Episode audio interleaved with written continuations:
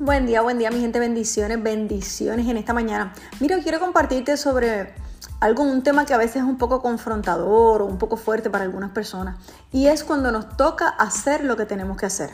Sí, todos tenemos una responsabilidad, todos tenemos unas capacidades, todos tenemos que cumplir con unas cosas específicas en distintas áreas, nivel ministerial, profesional, en nuestros hogares, con nuestra familia, pero siempre tenemos unas responsabilidades que cumplir.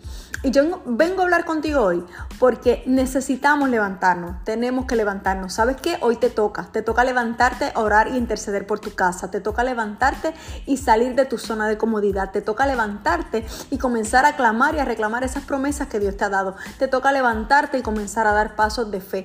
Tú que me estás escuchando hoy, basta de estar sentado, basta de estar diciendo pobre de mí, basta de estar diciendo, ay, es que me han dado mil profecías, pero es que no veo nada cumplirse. Pues sabes que lo que pasa es que te toca levantarte, te toca comenzar a hacer lo que Dios te llamó a hacer, te toca hacer aquellas cosas que Dios una vez dijo de ti, porque te toca creértelas. Muchas veces no recibimos porque verdaderamente no hemos aceptado, no hemos creído lo que Dios ha declarado sobre nuestras vidas.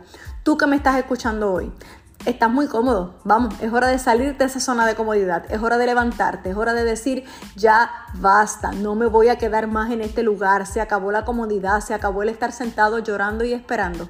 Te toca. Al que te encuentres de frente hoy, dile, te toca levantarte, te toca creer, te toca declarar, te toca profetizar, te toca hablarle a otros de lo que Dios ha hecho en tu vida, porque hoy es tu día, yo lo creo y sé que Dios quiere bendecirte. Lindo día, mi gente, bendiciones.